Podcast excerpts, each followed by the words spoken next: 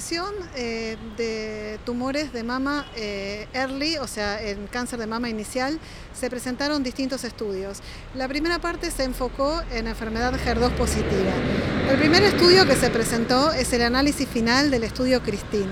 El estudio Christine es un estudio en neoadyuvancia que compara el régimen estándar de docetaxel carboplatino con doble bloqueo anti-HER2, trastuzumab y pertuzumab versus TDM1 y pertuzumab, cirugía y después en la primera rama mantenimiento con trastuzumab durante un año y en la rama investigacional trastuzumab y pertuzumab adyuvante durante un año.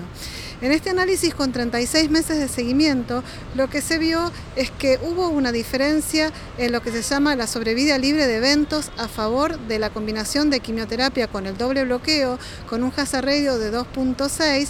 Sin embargo, en lo que es la sobrevida libre de enfermedad invasiva no hubo diferencias con un hazard de 0.11, 1.11. Es decir, tal vez habría una proporción de pacientes que podrían tratarse en neoadyuvancia sin quimioterapia. Por otra parte, en cuanto a la toxicidad, fue mayor en la parte de neoadyuvancia para el doble bloqueo con quimioterapia y en la parte de adyuvancia para el doble bloqueo con TM1 y pertuzumab. Dentro de la sesión de cáncer de mama temprana en los orales, se discutió otro estudio denominado SHIM4. Es un estudio italiano que incluyó 2.000 pacientes que eran T1, T3, axila negativa o axila positiva. Estas pacientes habían recibido dos a tres años de tamoxifeno. Al momento del diseño del estudio, antes del año 2010, una de las grandes preguntas era el impacto de extender el inhibidor de aromatasa por más allá de dos o tres años. Entonces, una vez que las pacientes recibían dos o tres años de tamoxifeno, se las randomizaba a dos o tres años de adyuvancia extendida con anastrozol, con letrozol, perdón, versus cinco años.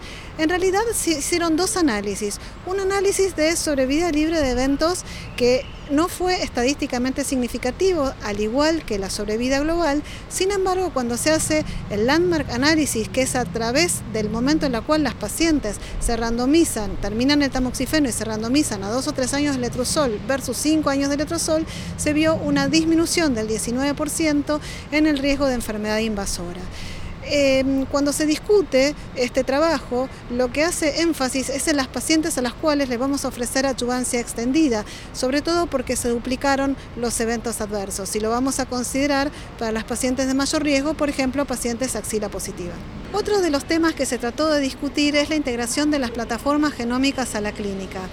Hay un estudio por todos conocido, que es el estudio ATOM, en el cual se compararon 5 años de tamoxifeno adyuvante versus 10 años de tamoxifeno adyuvante, siendo los 10 años superiores a los 5 años.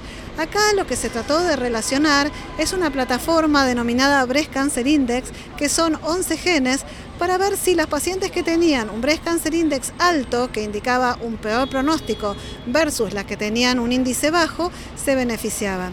Del estudio ATOM que tomaba 1.500 pacientes, se analizaron las pacientes con axila positiva, que fueron 500 pacientes, y lo que se vio fue una correlación entre las pacientes que tenían un Breast Cancer Index alto y el beneficio de la terapia extendida con tamoxifeno. Es decir, esta herramienta permitiría seleccionar la población que se beneficiaría con 10 años de tamoxifeno versus 5.